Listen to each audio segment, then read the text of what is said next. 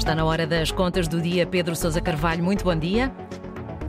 Bom dia, Mónica. Bom, Bom, dia, Pedro. O governo veio admitir ontem a possibilidade de colocar também um travão à subida das rendas para os novos contratos de arrendamento. Pergunto-lhe, Pedro, faz sentido esta medida? Ah, ah, viva, Mónica. Tenho algumas dúvidas. Um, esta decisão acho que pode eventualmente vir a ser uh, mais uma machadada no mercado de arrendamento tradicional em Portugal, que já de si, digamos, não é grande coisa. Temos um mercado de arrendamento com preços muito elevados e com muita pouca oferta, e não sei se isto não vai piorar a situação. Enfim, para quem não está tão dentro da história, uh, deixa-me talvez começar pelo princípio, Mónica. Uhum. A, a subida das rendas, como tu sabes, uh, está indexada, está ligada à inflação. E como a inflação está em níveis muito elevados, o que o governo resolveu fazer foi fazer aquilo que se fez em Espanha, que foi colocar um teto ao aumento do valor das rendas. Aos 2%. Exatamente. Em vez de aumentarem os 5,4% previstos pela lei, em janeiro os proprietários só vão, aumentar, só, só vão poder aumentar esses tais 2% que tu dizias. Para não ficarem prejudicados, o governo resolveu, e bem, baixar os impostos que cobra aos proprietários, para os compensar, naturalmente, e até aqui tudo bem. O problema, Mónica, é que este mecanismo de travão às rendas tem um pequeno senão, uma pequena falha. É que a medida só abrange os contratos assinados até ao final de 2021 e não abrange os novos contratos feitos este ano e os contratos que, entretanto, chegam ao fim e têm de ser renovados. Exato. Ou seja, os novos contratos, portanto, com o inquilino novo, ou as renovações com o inquilino antigo, nesses contratos o proprietário já pode cobrar a renda que lhe apetecer, porque deixa de ter o tal teto dos 2%. E o problema é este, Mónica. É que muitos inquilinos estão agora a ser confrontados com aumentos substanciais de rendas e muitos não estão a conseguir pagar.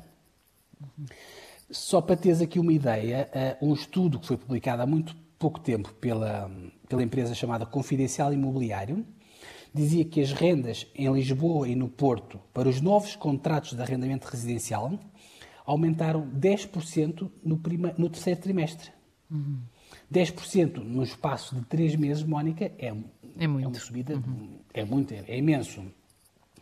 Uma das razões apontadas para este aumento dos 10% é precisamente esta, ou seja, é que os proprietários eventualmente estarão a tentar compensar nos novos contratos, não é?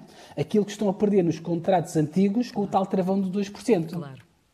Ou eventualmente até podem estar aqui a tentar compensar o que podem ainda vir a perder no futuro se o governo resolver manter o travão das rendas, por exemplo, em 2024, porque eles não sabem se vai manter ou não.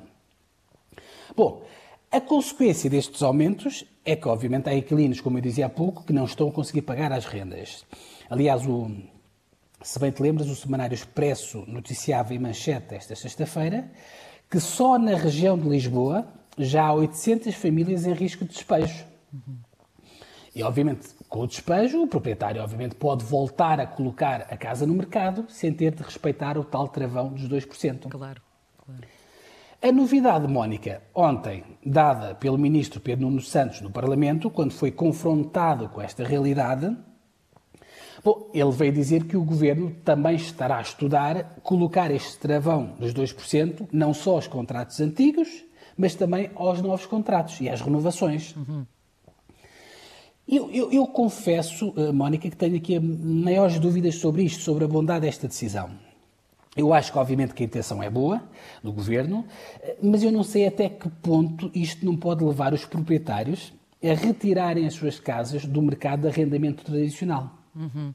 E causar um mal nós... maior, não é? Uhum. Exatamente, e causar um mal maior. Uh, ou seja, que é um bocadinho aquela, aquela situação que uh, pode ser pior a emenda do que o soneto. Nós não nos podemos esquecer, Mónica, que ainda hoje nós estamos a pagar o preço de rendas que foram congeladas antes de 1990 e ainda todos nos lembramos da degradação de património urbano provocada por estes congelamentos. Sim, sim. Por isso é que eu acho que congelar rendas nunca é uma boa solução, depois acaba por ser é temporário, depois acaba por ser definitivo, enfim. Para terminar, Mónica, eu acho que Repito, o Governo deveria ponderar muito, muito bem esta medida antes de avançar, porque, obviamente, avançar depois vai até acabar com a liberdade do mercado. Imagina tu que tu tens uma casa, o teu inquilino uh, vai-se embora ou não quer renovar o contrato. Depois tens outro inquilino que vem a seguir e oferece-te mais 30% ou 40% pela tua casa. Uhum. E tu não podes alugar a casa a esse preço, apesar de teres procura, porque o governo vai pôr um travão de 2%. Pois. Ou seja, só podes aumentar a renda 2% para os novos contratos.